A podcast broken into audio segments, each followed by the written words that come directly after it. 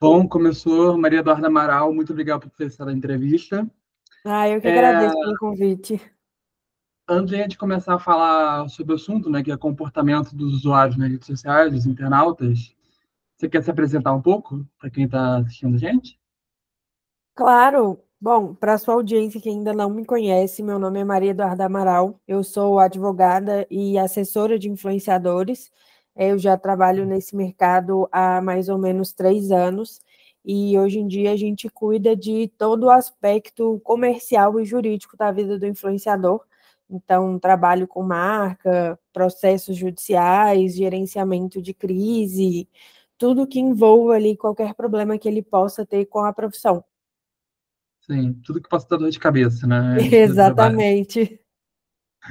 É, então, nos dias de hoje, a gente observa que a internet tem se tornado muitas vezes um ambiente hostil, né? Qualquer comentário, opinião que a gente, que a gente escreva lá, né, sobre algum assunto, está sujeito a resposta agressiva, nesse caso. Sim. É, ao que você acredita que se deva essa questão de comportamento na rede, falando de uma forma geral, das pessoas não saberem socializar, né, de uma forma geral, eu acredito que a internet ela trouxe um sentimento de segurança para as pessoas. Então, a pessoa, por ela estar atrás de uma tela, ela não necessariamente precisar falar alguma coisa cara a cara ou olhando no olho daquela pessoa, ela se sente mais confortável para ser até mesmo mais agressiva porque ela sabe que ela não vai enfrentar nenhuma consequência daquela pessoa. No máximo que ela vai ler ali é um outro comentário, às vezes um pouco grosseiro, mas que não vai interferir em nada na vida dela. Então ela sente, ela se sente num, num patamar superior do que aquela pessoa que está se expondo nas redes sociais. Então ela acha que só porque a vida dela não é exposta como a daquela pessoa que está ali, às vezes, no papel de um influenciador, ou de uma celebridade, ou de um criador de conteúdo, ela tem um patamar de moralidade acima dela para poder julgar tudo que aquela pessoa faz, mesmo sem conhecer efetivamente a pessoa que está ali. Sim, hoje em dia existem leis, né, que ajudam a gente a lidar com a situação também, né? Sim. É, bom, outro tipo de situação, principalmente voltada aos influenciadores, falando agora, e pessoas que estão ligadas diretamente à mídia, né? É em relação à cobrança de posicionamentos. Tipo, acontece algo, aquela pessoa meio que é, acho que é obrigada a ter uma opinião exposta, por exemplo, a expor uma opinião. É, o influenciador, ele deve ou não uma satisfação ou uma manifestação de suas ideias ao público, de forma obrigatória, por exemplo? Eu acho que essa resposta ela tem dois pontos, tá, Luca? Porque o que, que acontece? Hoje, a maior moeda de troca que a gente tem nas redes sociais, querendo ou não, é a atenção. Então, você tá ali criando conteúdo para a sua audiência e a sua audiência ela tá te pagando com a atenção dela querendo ou não, essa atenção, essa retenção de público, esse engajamento, é o que faz o influenciador ser quem ele é, é o que ele faz ele ter trabalhos com marcas, é o que ele faz ele conseguir lançar um produto, conseguir lançar um serviço, conseguir lançar um infoproduto. Então, ao mesmo tempo que a gente tem um pouco dessa satisfação, entre aspas, que ela deve ao público por ele estar disponibilizando para esse influencer a, a moeda mais valiosa que ele tem, ele também não deve nada, porque se você for parar para pensar na pessoa juri, na pessoa física do influencer que está ali atrás da tela, ele tem a liberdade que qualquer um de nós tem. Então ele não deveria se sentir obrigado a isso, mas às uhum. vezes ele se sente coagido a isso, justamente por esse sentimento de que ele deve ser grato à audiência dele por ele ter o que ele tem. Então eu acho que é uma moeda de troca e a gente também precisa ter muita atenção nessa moeda de troca, porque aí a gente entra no ponto conflitante. Ao mesmo tempo que a audiência ela cobra um posicionamento para ela conhecer a pessoa ou o CPF que está ali por trás daquela tela, a marca ela cobra que o influenciador ele seja o mais neutro possível, porque uma marca como marca ela quer vender para o máximo de pessoas possível. Então a gente entra nesse conflito porque ao mesmo tempo que o influenciador ele deve para um lado, ele também deve para o outro, senão ele não, não tem ali uma efetivamente um pagamento pelo trabalho que ele faz. E a gente sabe que hoje em dia ninguém trabalha de graça, né? Sim, e tem essa questão também do público não aceitar, né? Quando ele faz um posicionamento, pedem, pedem, ele faz um posicionamento, aí depois vem alguém que fala, pô, só isso, não sei o quê, mas é uma questão de expectativa também que a gente trabalha a isso, né? Sim, a audiência, ela cria uma expectativa que aí é, a culpa ela não é totalmente do influenciador, mas eu acho que a gente, como ser humano, a gente tem esse defeito que é pensar que as outras pessoas elas têm que suprir a todo tempo o que a gente pensa, o que a gente quer, e isso acaba sendo conflitante, porque ele não quer expor uma opinião pessoal, porque ele tem medo de ser julgado, de ser cancelado, de perder um contrato, mas ao mesmo tempo, se ele não expuser, a mesma coisa pode acontecer. Uhum. Existe uma cláusula nos termos de uso de várias redes sociais que diz respeito à boa convivência nos comentários, né? Fica em postagens, quando abre o Instagram, ele avisa isso. É, seguindo pela lógica desse tópico, as empresas como a Meta, o X, outras empresas de redes sociais, elas realmente, realmente tentam fazer uma limpeza desses atos, levando em conta denúncias por usuários, por exemplo? Depende. Hoje, o, a central de ajuda da Meta e as análises de perfil de todas as redes sociais, elas são feitas por robôs inteligentes que a gente sabe que não são nada inteligentes. Então, às vezes, você está escrevendo alguma coisa da sua opinião, que ele pega uma palavra e ele entende errado, e ele vai remover aquele conteúdo, da mesma uhum. forma que você pode estar tá cometendo realmente um crime ali, falando alguma coisa, tendo um discurso de ódio, que ele vai entender como se não fosse nada. Então, por mais que o usuário hoje ele tenha essa consciência, ele denuncie, ainda existe essa forma confortável de se portar nas redes sociais que não espera as consequências, porque sabe que a consequência ela não vem. Sim. E é claro, né, que é uma máquina, porque seria impossível, não humanos, né, monitorar tudo. Sim. Mas nesse caso, pela inteligência artificial, a gente está numa época que está tendo um advento enorme, né, do IA. É, você acha que poderia ser aprimorada esse monitoramento, no caso? eu acho que não só poderia, como deveria. Com essa evolução das redes sociais, eu acho que as, as próprias plataformas, as empresas por trás dela, elas têm capital suficiente para fazer com que o ambiente seja cada vez mais seguro. Inclusive, essa é uma discussão que a gente tem nos Estados Unidos e que ela está sendo trazida para cá, que é o fato de muitas crianças e adolescentes terem um acesso irrestrito às redes sociais, e a plataforma não poder controlar tudo que é colocado ali. Então, lá a gente já tem uma discussão da proteção à criança, do tipo de conteúdo que deve ser compartilhado, né? inclusive da proteção mesmo à pessoa, de estereótipos, de uso de muito Photoshop, de uso de muitos efeitos. São discussões que elas têm acontecido, porque tem realmente afetado o psicológico, a saúde mental das pessoas, e a gente pode ver isso principalmente pela própria Vanessa Lopes, né, com a situação que ocorreu com ela ali no BBB. A gente sabe que é uma situação que realmente ela não é muito saudável, só que a gente não está preparado ainda para lidar com o vício em telas, porque as pessoas elas não admitem que isso é realmente um vício, que a plataforma ela é realmente feita para você passar uma, a maior quantidade de tempo possível ali. Então também existe essa má vontade da plataforma em consertar isso.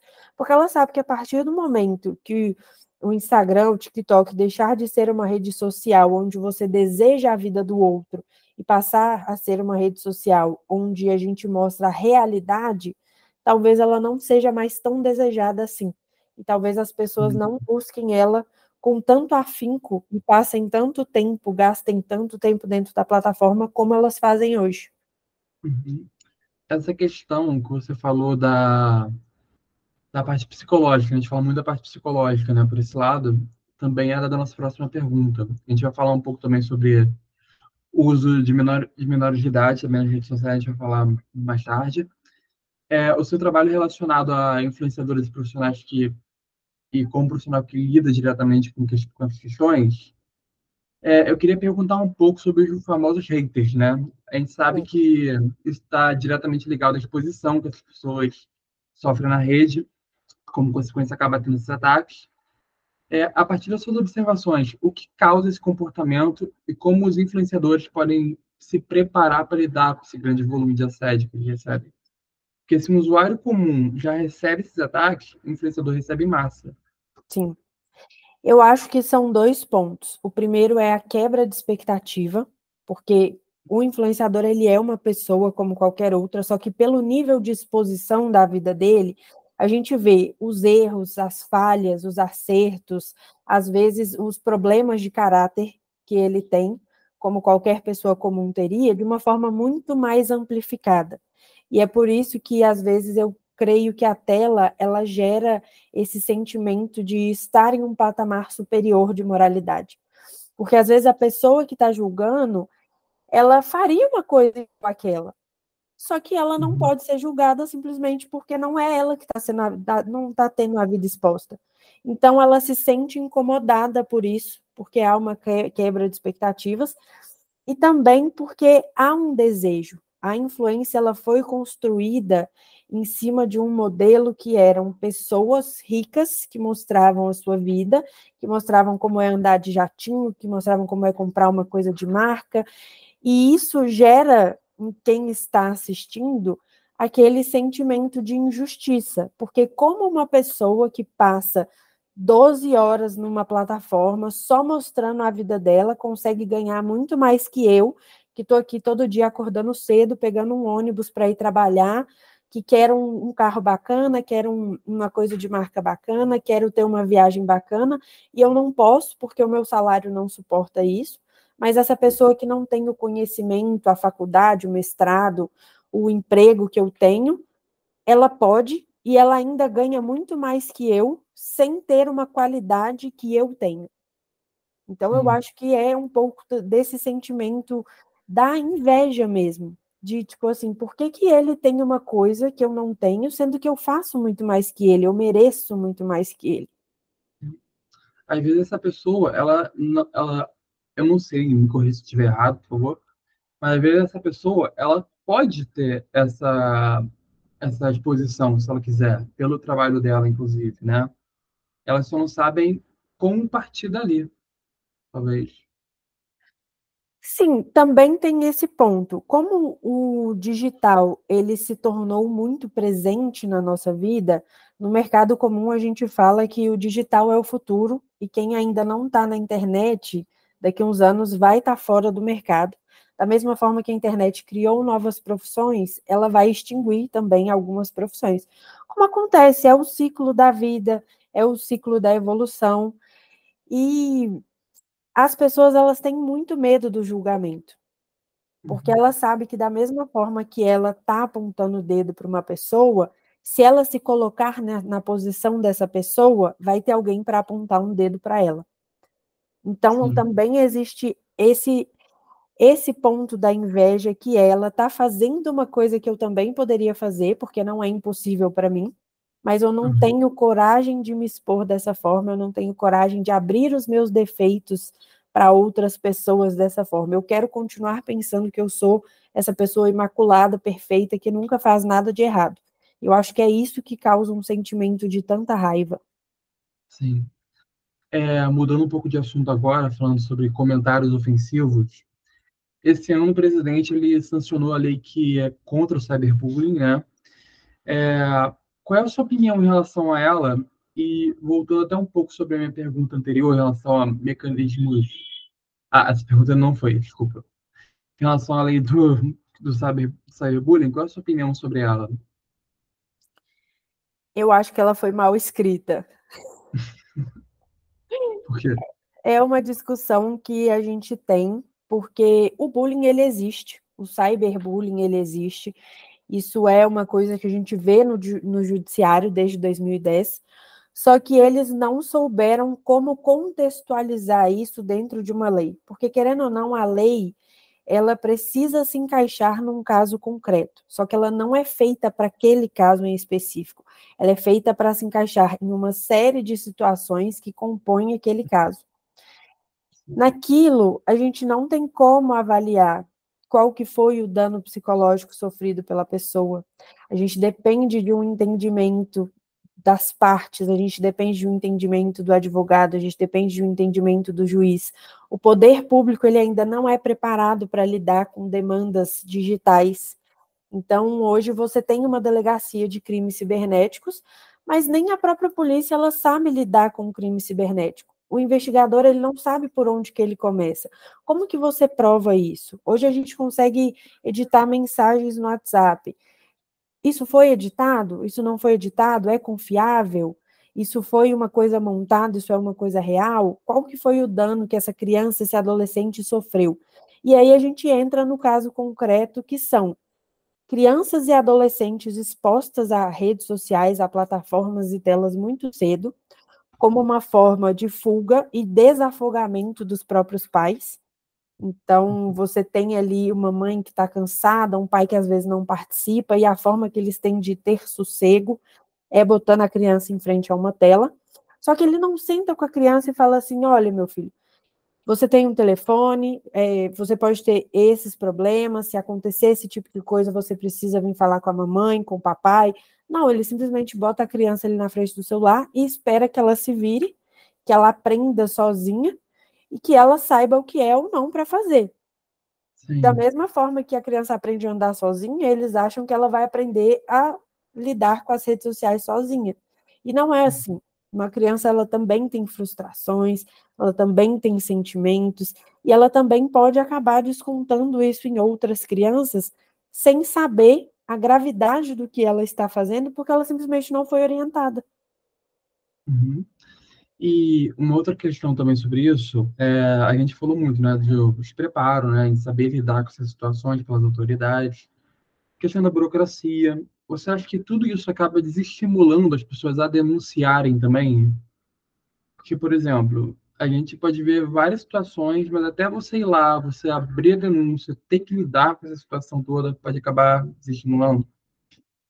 Sim, principalmente pela falta de preparo, porque por mais que você seja uma família acolhedora, por mais que você saiba lidar com isso, e aí a gente está falando de crianças e adolescentes majoritariamente, por mais que o seu filho ele tenha a liberdade de falar disso com você, é muito difícil para uma pessoa hoje, principalmente com o nível de desconfiança que a gente tem visto no brasileiro com as autoridades públicas, ela chegar lá na delegacia e realmente achar que eles vão resolver alguma coisa até porque dependendo do estado que você tiver, da cidade, da delegacia, o policial ele vai olhar para você e falar assim: olha, posso fazer nada? O que, que, que você espera que eu faça? São só crianças brincando. E aí, como que você demonstra para essa autoridade que não são só crianças brincando e que isso tem gerado danos na criança que é a sua filha? Sim. É, aí, nesse caso, fica a questão também, é próximo que a gente vai falar também, da liberdade de expressão né, nesse contexto. Que é, o que a gente tem sobre isso é que você tem essa liberdade desde que ela não atinja ou, ou que também peça o direito da outra pessoa, né? Desde que não ofenda a outra pessoa ou que também peça o direito dela. Como é que a gente pode trabalhar em cima disso? Eu acho que a ofensa ela já é um indício de que você ultrapassou certos tipos de liberdades. Uhum. Então, hoje, a principal característica do cyberbullying é ofensas reiteradas direcionadas especificamente a uma única pessoa. Então, Sim. você está ali, vou colocar aqui num contexto, se você está ali no meio de um jogo e você tem um amigo que você xinga ele de um palavrão uma vez, isso não pode ser considerado bullying. Mas a partir uhum. do momento que você falou alguma coisa com ele que ele se sentiu ofendido, aí talvez você já possa ter exagerado. Então, é uma situação que por si só ela é subjetiva e que ela depende muito da parte que está interpretando. Então, a parte que está falando muitas vezes chega e fala que não foi por mal, que ela não teve essa intenção, mas tudo depende da parte que está ouvindo. Sim. A gente, eu botei um exemplo aqui, não vou expor, né? Só um exemplo que peguei, que é muito dessa questão de comentário ofensivo, que é das pessoas serem muito hostis. É, as pessoas são muito abertas a falarem o que querem, né, nos comentários, porém se fecham na hora de também ouvir os outros. É, por que, que você acha que isso acontece? Principalmente se elas estão escrevendo em um ambiente considerado público, assim, numa postagem, nesse caso. Porque isso é nosso. A gente não quer aceitar que a gente é uma pessoa falha, né? porque a gente tem realmente defeitos, que a gente pode, às vezes, estar tá fazendo até pior que aquela pessoa. Então, é muito fácil você chegar e jogar uma pedra em alguém, porque não é você que está sentindo a dor. A partir do momento que a pessoa pega essa pedra e joga em você de volta, aí você está sentindo o que ela sentiu, você vê o quanto é desconfortável, e aí uhum. sim você pensa, nossa, que coisa chata, né? E aí você talvez coloque a mão na consciência e fale, poxa, o que eu estou fazendo com essa pessoa aqui também não foi legal. É, um assunto que você tinha entrado em questão, que foi da, dos menores de idade em redes sociais, que a gente vai falar agora, teve, né, foi, teve uma audiência nos Estados Unidos, né, que reuniu vários presidentes e representantes dessas empresas é, para exporem suas defesas. O Mark Zuckerberg até pediu perdão lá na questão foi a segurança de menores de idade nas redes sociais. É, apesar da política de cadastro deles, que é os termos de uso, né, que quase ninguém lê, infelizmente, é, falar isso, né, que proíbem a sua utilização por menores de idade, inclusive com alguns pedindo até a data de nascimento na criação das contas, porque essas empresas ainda deveriam ser englobadas na responsabilidade de monitoramento e de acontecimentos ocorridos dentro de suas propriedades que a gente acaba dividindo muita culpa, né? Dos pais não monitorarem os filhos e das empresas também, é, mesmo com esse termo lá, terem que responder por essa questão. É uma questão de responsabilidade, sabe? Uhum. É, a pessoa que está usando a rede social, ela não quer ser responsável pelo que ela coloca ali.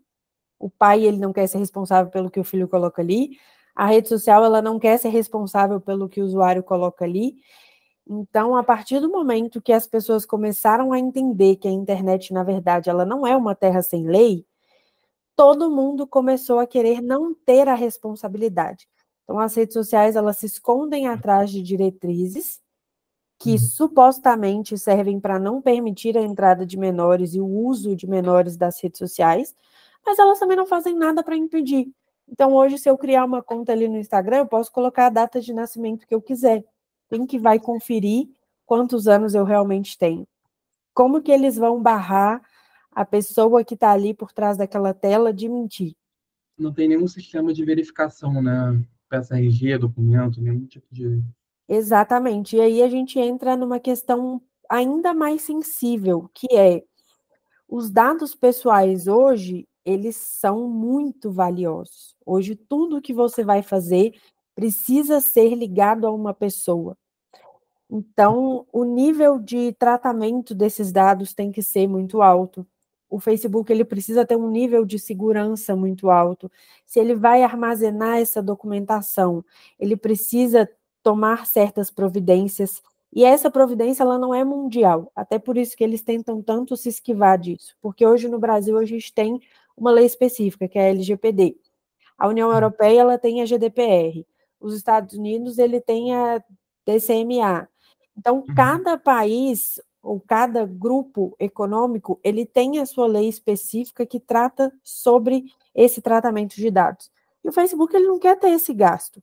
Ele quer ter o servidor dele lá no Curaçao, é, no Panamá, onde ele quiser, e fazer o que ele quiser com isso. A partir do momento que ele tiver que responder para alguém o que ele está fazendo com aquilo, que ele tiver que gastar, que ele tiver que reformular, aí para ele já não vale mais a pena, porque querendo ou não, a gente vive num sistema capitalista. E a plataforma ela não está preocupada com o que está acontecendo com o CPF que está ali. Ela está preocupada com o dinheiro que esse CPF vai trazer para o CNPJ dela. É, no caso, botando num, num equilíbrio, numa balança, né? Tanto os pais, as plataformas têm a, o seu erro, né? Essa responsabilidade, melhor palavra, Sim. responsabilidade, e os pais também têm de monitorar seus filhos, ver o que eles estão fazendo, desde criança, desde criança, os pais falam, ó, oh, filho, é, ver o que você posta no Facebook, né? Deixa eu dar uma olhada em quem está aí. Essa questão. Você acha que os dois têm a mesma parcela de responsabilidade ou não? Um acaba tendo mais que o outro? Eu acho que são níveis diferentes, porque a plataforma hoje ela tem bilhões de usuários. Então ela tem uma responsabilidade com cada um deles. Só que ao Sim. mesmo tempo ela não tem como ir ali pegar na mãozinha do usuário e falar assim, olha, você não pode fazer isso, por favor. Que a pessoa ela tem a liberdade dela. Então, o grande problema que a gente tem hoje é que todo mundo quer jogar a responsabilidade para algum lugar, mas ninguém quer assumir. Então a plataforma ela tem a parcela de responsabilidade dela, que inclusive ela não tem cumprido o direito. A uhum. pessoa que usa, ela tem a responsabilidade tanto dela quanto para com os outros. E o menor de idade, ele tem, querendo ou não, um pouco de responsabilidade, mas ela é majoritariamente dos pais. Sim. Então, se tratando de pessoas, eu acho que a plataforma, ela não é tão responsável quanto a gente gostaria que ela fosse, porque tudo que é feito ali dentro é feito por pessoas. Então, se Sim. cada um assumisse a sua própria responsabilidade, seria um ambiente muito mais saudável. Só que todo mundo quer jogar a responsabilidade para alguém e ninguém quer assumir. Então, a gente uhum. sempre cai nesse ponto em que todo mundo quer responsabilizar a plataforma, mas ninguém quer fazer a sua própria parte. É, porque é aquela questão, é, não defendendo a plataforma também faz Mas é Sim. é muito mais fácil você responsabilizar outra pessoa para não ter que ir pelo seu erro, né? Essa questão. Exatamente, é muito mais que... fácil você apontar uhum. o dedo para uma empresa bilionária e falar assim, tá vendo? Ele estragou a minha vida e foi isso. Essa plataforma aqui que está acabando com a vida das pessoas, está acabando com a sanidade delas. Mas e as pessoas que alimentam essa plataforma? Sim. É, e nessa questão também, o que eu ia falar você, nesse caso que a gente falou do, da, do, do, da rede social em geral, né? Não vou citar nenhum nem outro, né? Que todas têm esse, essa, essa minha responsabilidade. Sim. Nesse caso, você acredita que se eles colocassem essa, esse sistema de verificação de idade, por exemplo, poderia ajudar mais, mais essa questão? O grande problema é que eles já colocam, porque se você for parar para pensar, a pergunta inicial da plataforma é qual é a sua data de nascimento. Então, essa é a verificação que eles podem fazer. E, e é, é, assim que eles até mesmo se livram da responsabilidade. Porque eles falam assim: olha, a minha verificação eu já faço, eu pergunto qual é a data de nascimento. Se a pessoa mente, não é problema meu. O que mais eu posso fazer além disso? Entendi. É, realmente, ali você é como se estivesse atestando ali sua verdade, é aquilo ali. né? Sim. É, por outro lado, outro assunto também que, te, que vale a pena falar, muitas coisas mudam, né? Em, quando a gente fala em tecnologia, em pouco tempo, muita coisa pode mudar, né? E um dos temas que eu gostaria de debater, inclusive, é, mudando um pouco a direção da conversa, é sobre o que tanto o X como a Meta começaram a botar programa de verificação, né, paga nas redes sociais. É, nesse caso, em alguns posts a gente acaba, a gente observa que havia muitas pessoas criticando essa questão pelo seu antigamente tinha a função justamente de identificar contas oficiais de figura pública na rede. É, na sua opinião, por que, que, é, por que faziam e ainda hoje vangloriam tanto status desse selo na rede social? Quando o selo começou, assim, pegando ali pelo Instagram. Oi? Desculpa, essa pergunta ficou muito embolada. Não, eu consegui entender. Quando a gente começou com essa ideia inicial do selo, ela veio primeiramente do Twitter. Então, lá no Twitter, você precisava ser uma pessoa pública para ter o selo. Então, já uhum. começava por aí. Você tinha que ser um político, ou uma celebridade. Então, o selo ele foi associado à relevância da pessoa que o tinha. Depois disso, o Twitter ele modificou um pouco os termos de uso e o selo ele passou a ser para as pessoas que além de serem relevantes na vida real, no dia a dia das pessoas, elas eram relevantes também dentro da plataforma. E foi aí que começou a influência, porque a influência ela não começa como a gente vê hoje, com influenciadores no Instagram e tal, ela começa lá nos anos 2000 com o blog.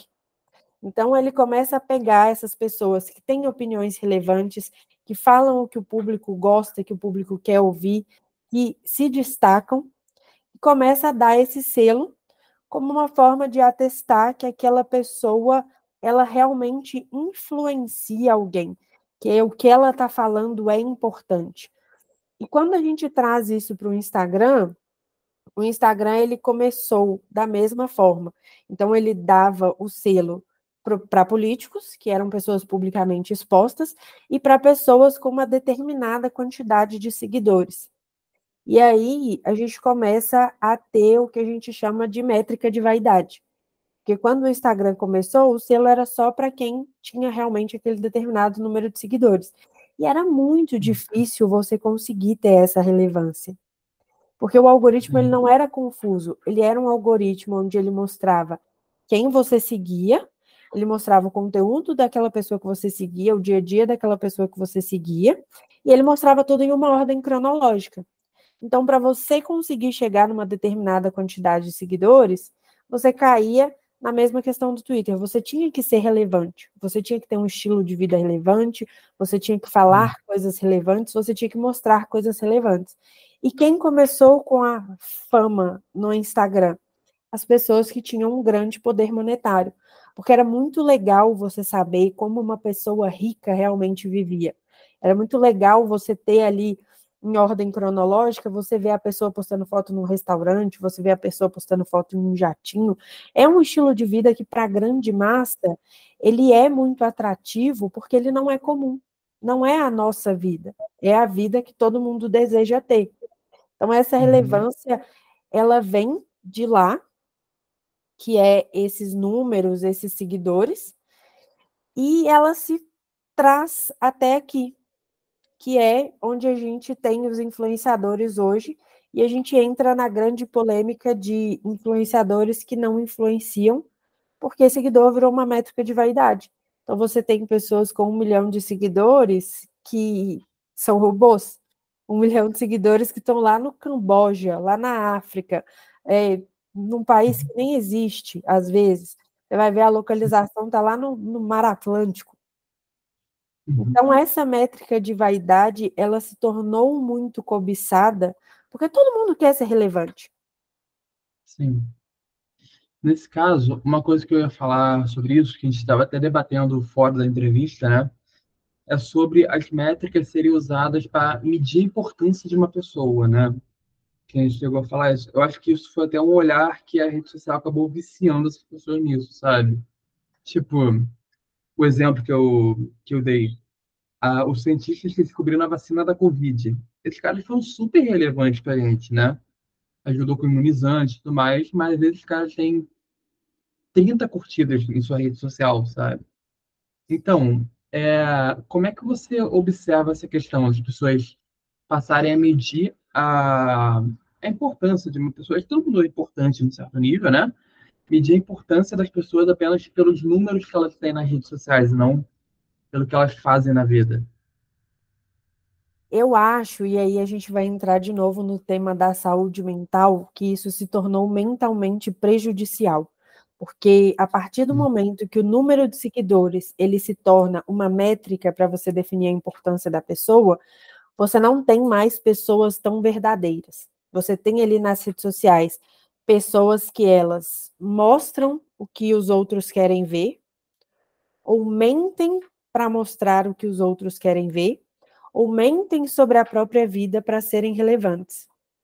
Então é uma uhum. métrica de vaidade que atualmente ela tem se tornado muito mais irrelevante do que relevante. Porque se você for pegar os cientistas que conseguiram chegar no imunizante da Covid, por exemplo, é um cara que uhum. ele está ali no, sem usar um Instagram há três anos, posta foto de paisagem, tem um perfil fechado com 200 seguidores. A relevância nacional que ele tem é assim, milhões de vezes maior que uma influenciadora de 30 milhões de seguidores que passa o dia inteiro postando dieta, academia e dancinha. Só que as uhum. pessoas ficaram tão presas nesse modelo de relevância por trás de uma tela que o que a pessoa ela faz na vida real não tem relevância. O que importa é a métrica de vaidade dela. E aí você chega num ponto que a gente tem um mercado de trabalho onde as pessoas elas estão sendo obrigadas, grande parte das vezes, a migrar para as redes sociais. Elas se sentem frustradas porque elas não conseguem no alcance daquelas pessoas de bobajada. E hum. elas se sentem frustradas, mesmo que elas estejam fazendo um trabalho relevante. E do outro lado, você tem um profissional que ele mostra o que a audiência quer ver, mas que não presta um trabalho tão bom, só que ele se uhum. torna relevante por causa da métrica de vaidade. Então é uma métrica que ela afeta mentalmente todos os lados. A pessoa que está ali se expondo, a pessoa que não está se expondo, a pessoa que quer se expor, a pessoa que se expõe e é considerada fracassada porque ela não consegue atingir essas métricas de vaidade. Mesmo que o conteúdo dela seja muito bom, mesmo que ela seja muito inteligente, mesmo que ela seja realmente relevante na vida real, ela ainda assim se sente fracassada, ela adquire essa síndrome do impostor, porque, poxa, o meu vídeo tem 100 visualizações e a dancinha da, não vou citar o nome, tem 2 milhões. Ah, sim nesse caso, a síndrome do impostor tem a ver, tem ligação com isso, né? E o mais chato dessa questão é que realmente a gente pega uma coisa de um ambiente virtual e que acaba agravando depressão, as pessoas acabam ficando com ansiedade por causa das mídias, né? Então tem toda essa responsabilidade também. O difícil, como você falou, é atestar isso. Sim. E na vida real, para você descobrir que a pessoa ela não é aquilo, você precisa, querendo ou não, ter uma proximidade com ela. Igual, por exemplo, hoje em São Paulo a gente tem um serviço para influenciadores, onde as pessoas alugam mansões nos jardins para poder tirar uhum. foto.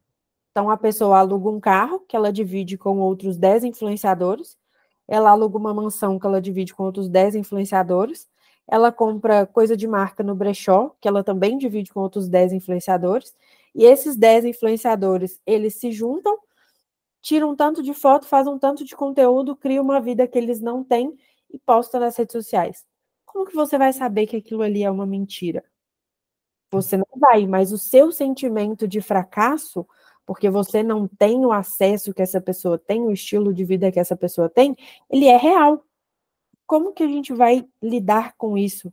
Sendo que a gente está o tempo todo exposto a essa pressão a esses padrões que para grande parte das pessoas é inalcançável. Você pegou em dois pontos que eu queria muito perguntar. O primeiro é a questão, qual é a questão da necessidade que ele, os criadores veem dessa sustentação, sabe, de criar conteúdo voltado para esse, posso chamar de meio? Não sei, segmento, né? Pode. É, qual é a necessidade que eles veem disso? É uma coisa deles mesmos, tipo, ah, é, deles sentirem que a vida deles não é tão relevante, aí eles vão lá e criam essa fantasia. Ou, e... Eu vou lembrar outra pergunta, mas... Não, lembrei. E se eles têm consciência de como eles mexem com seus seguidores, sabe? Uma questão psicológica. Sim. A ostentação é uma coisa que mexe no ser humano pela ganância. Então é muito legal você ter dinheiro, é muito bom você ter dinheiro. E no começo das redes sociais, a pessoa que se destacava era justamente aquela que tinha um estilo de vida que ninguém tinha. Eu não queria entrar no Instagram, por exemplo, e ver uma outra pobre fodida igual eu, pegando ônibus todo dia de manhã, indo trabalhar o dia inteiro, depois indo para a faculdade. Eu queria ver uma pessoa que podia acordar 9 horas da manhã, ir para academia, fazer o yoga, o pilates, ir para esteticista, viajar de jatinho, porque o que chama a atenção é justamente o diferente. E o estilo de vida dos ricos, dos, das pessoas que realmente têm dinheiro, ele sempre foi muito chamativo. É muito bom você imaginar como que é andar de um jatinho particular. É muito bom você imaginar como é ter um cozinheiro, como é viver numa mansão.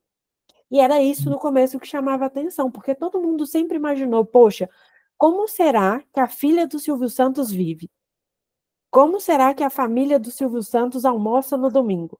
Então, a partir do momento que essas pessoas realmente ricas começaram a sanar a curiosidade da massa sobre como elas viviam, o que elas comiam, como é você estar tá na pele de uma pessoa que tem recursos monetários ilimitados, isso começou a chamar a atenção, isso começou a prender a atenção. E foi aí que a gente começou a criar o influenciador de lifestyle. E hoje as pessoas elas ainda são presas nessa imagem do influenciador de lifestyle, só que a gente sabe que essa imagem ela está ficando cada vez mais ultrapassada, porque como as pessoas elas estão se sentindo psicologicamente desconfortáveis cada vez mais por ser um padrão inatingível, elas têm deixado de acompanhar. Então, por que hoje que eu vou acompanhar uma blogueira que malha três vezes por dia e faz lipo, se eu nunca vou ter o corpo dela porque eu não consigo malhar três vezes por dia, muito menos pagar uma lipo? Sim, verdade. E é isso que os influenciadores já estão começando a perceber. Tanto que grande parte deles tem feito um movimento reverso para começar a criar coisas realmente relevantes. Porque eles sabem que, a partir do momento que eles não se conectam mais com aquele público, que eles têm um padrão de vida inatingível, eles perderam a principal moeda deles nas redes sociais, que é a atenção. Sim, e isso que você falou, é, eu não vou falar o nome, né, mas vou dar um exemplo geral. É, não tenho grana para pagar advogado, mas nesse caso, eu acho que é aquela questão, é, você pode fazer isso, mas seja honesto, né, com seus seguidores. Isso você falou da pessoa que faz lipo, que parece malhando, mas na verdade mas faz lipo para secar a barriga. Nesse caso, é aquela questão, você pode, mas seja honesto por esse lado. Já vazou várias Fala, vezes né? a blogueira falando que sumiu, sempre assim, né? Porque fez dieta, não sei o quê, mas aí vazou em off ela falando, ah, fita plástica, não sei o quê, por exemplo. Sim. Isso é problema. Várias vezes, várias, porque quem é influenciador de um estilo de vida realmente saudável, a pessoa, ela acorda, desde a hora que ela acorda até a hora que ela vai dormir, ela demonstra que ela tem aquele estilo de vida saudável. Então, se você for pegar um influenciador fitness, por exemplo, ele mostra o que, que ele está comendo no café da manhã, o que, que ele toma antes de treinar, como que ele treina, o que, que ele toma depois de treinar, como que ele almoça, quantas refeições ele faz por dia, que tipo de remédio ele tem que tomar.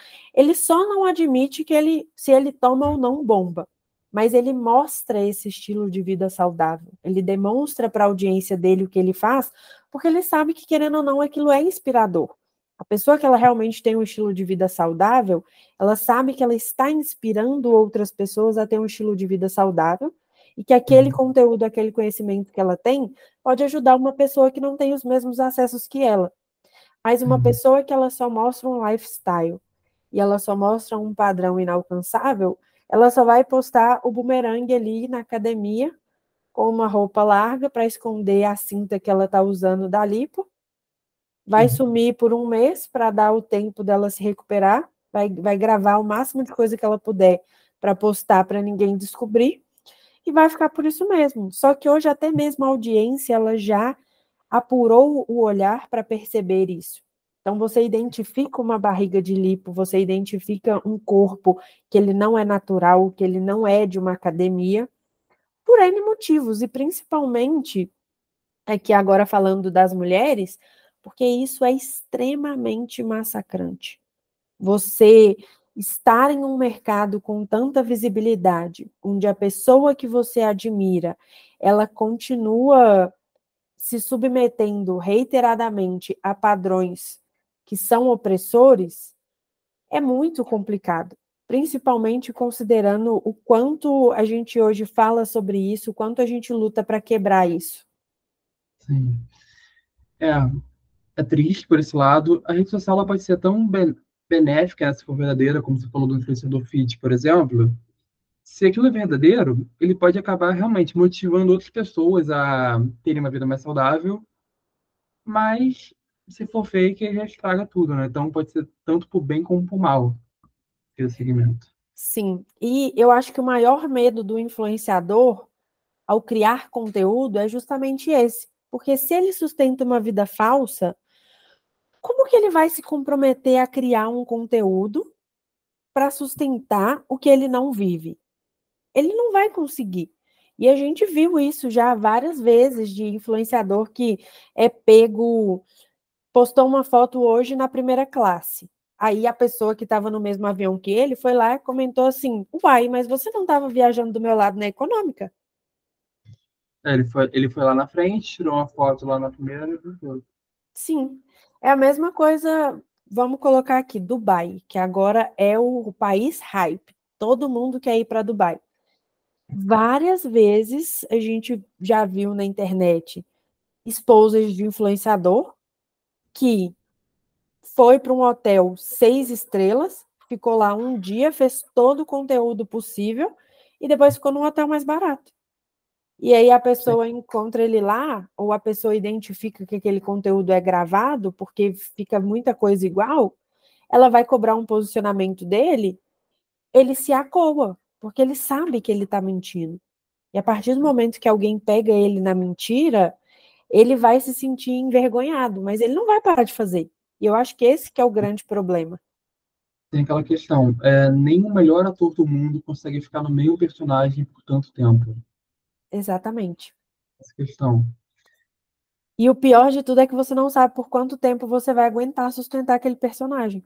Porque é um é. estilo de vida que é caro. E aí você pega um influenciador que às vezes não tem uma renda tão alta. Envolve muita parceria, né, também, na troca de, de arroba por isso também. Exatamente. E aí o próprio parceiro, às vezes, olha e fala assim, pô, mas espera aí, eu te paguei para divulgar uma coisa e você tá nas redes sociais falando outra coisa? Como assim? Não, não foi isso que a gente combinou. E isso fica ruim para o parceiro. Sim. Bom, para poder finalizar, Maria, é... muitos de nós, né, inclusive os que nasceram antes dos anos 2000, é, a gente não, não pegamos nativamente a geração das redes sociais em relação a, a todas as polêmicas, né, temas que que a gente tem debatido aqui seria a segurança do usuário, ambiente hostil que algumas pessoas vivem atrás das, das telas. Como você vê o futuro dessa nova geração né, que está nascendo com, a, com as telas? E quais poderão ser os impactos positivos e negativos dessa conectividade? Eu acho que o futuro dessa geração é ser muito mais crítica porque ela já nasce exposta a muitas informações ao mesmo tempo. Então você vê hoje que cada, as pessoas cada vez mais novas, elas já têm opiniões formadas sobre determinadas coisas. E no Twitter, principalmente, a gente vê muito disso. Adolescentes de 12, 13 anos que estão ali frequentemente no Twitter expondo opinião e viralizando, não, você está certo e não sei o quê, e quando você vai ver é um adolescente, que às vezes tem uma opinião muito mais formada que um adulto. Então, toda hum. essa exposição, ela gera uma grande quantidade de informações e gera mais ainda uma confortabilidade de você ter o seu próprio senso crítico. Porque ninguém uhum. vai te julgar por ter um senso crítico, mas as pessoas vão te julgar se você não tiver. Se você viver em cima do muro, você vai ser julgado. Se você escolher um lado, aí você vai estar certo. E eu acho que a longo prazo, isso vai gerar uma geração muito mais crítica, como a gente já vê hoje, uma geração que ela luta muito mais por seus direitos e que ela aceita muito menos. Então, principalmente no mercado, falando agora do mercado de trabalho, a gente já vê essa mudança na, na geração Z, por exemplo. A gente vê que são pessoas que elas não aceitam mais qualquer coisa, elas querem questionar o tempo todo, elas querem aprender o tempo todo, e isso para a gente gera um choque. Porque como assim eu vou te contratar e você não quer mais trabalhar em um lugar que você não tem horário para sair? Como assim você está me exigindo um salário? Como assim você está me exigindo um posicionamento, me exigindo alguma coisa? Então eu acho que é um senso crítico que ele vai ficar mais aflorado, mas ao mesmo tempo você pode ficar preso numa bolha, porque o algoritmo ele uhum. vai mostrar sempre o que você quer ver. Então, talvez você não vai ter uma opinião formada sobre o mundo como ele é, mas sobre o mundo que você vê dentro da sua bolha. E Sim, isso é o mais prejudicial e preocupante para a gente hoje, porque até que ponto a gente vai ter uma restrição de determinadas informações, a gente vai ter uma restrição de determinados assuntos que as pessoas não querem tocar, de determinadas coisas que as pessoas não querem conversar. Sim. Isso que você falou é aquela questão. O senso crítico, ele é uma ferramenta boa, mas depende de como você usa, né? De saber usar ela. Exatamente. comentário. Você fala muito, mas quando você quer. A pessoa quer, isso que você falou, a geraçãozinha do mercado de trabalho, querer aprender, mas ao mesmo tempo não querer ouvir, também tem que ser contraditório, né? Sim. Eles têm opiniões muito fortes, mas eles não aceitam que outras pessoas tenham opiniões tão fortes quanto a deles. E esse é o Sim. problema, porque uma pessoa que ela não quer saber de uma coisa, ela não vai procurar o que ela não quer saber. Então você cria uhum. um senso crítico sobre assuntos muito específicos e o que é realmente importante muitas vezes fica de fora. Sim. Maria, muito, mais uma vez, muito obrigado por ter aceito o convite. Adorei nossa conversa. E rendeu mesmo, né? Sim. E para quem vai render corte também, depois, se quiser fazer. E para quem conheceu o seu trabalho a partir da nossa entrevista, pode ver que a gente consegue acompanhar os seus materiais, redes sociais, onde você está. Luca, eu que te agradeço pelo convite. Eu acho que esse papo ele é muito importante e são poucas pessoas falando disso, então eu acho que daqui para frente vai virar uma coisa muito mais discutível, né? E eu fico muito feliz que rendeu, inclusive é muito bom a gente encontrar pessoas que tenham opiniões parecidas com a nossa, mas ao mesmo tempo saibam questionar pontos essenciais, até mesmo para a gente agregar mais conhecimento, até mesmo para o seu público. Agora, para quem quiser acompanhar o meu trabalho, meu arroba no Instagram é arroba. Nas outras redes sociais é arroba maduamaral, underline, e aí eu estou também no Twitter, no LinkedIn, no TikTok, então qualquer rede social que vocês quiserem me procurar, vocês vão achar algum vídeo meu falando sobre influência, direito digital e assuntos correlatos. Legal. Hallelujah.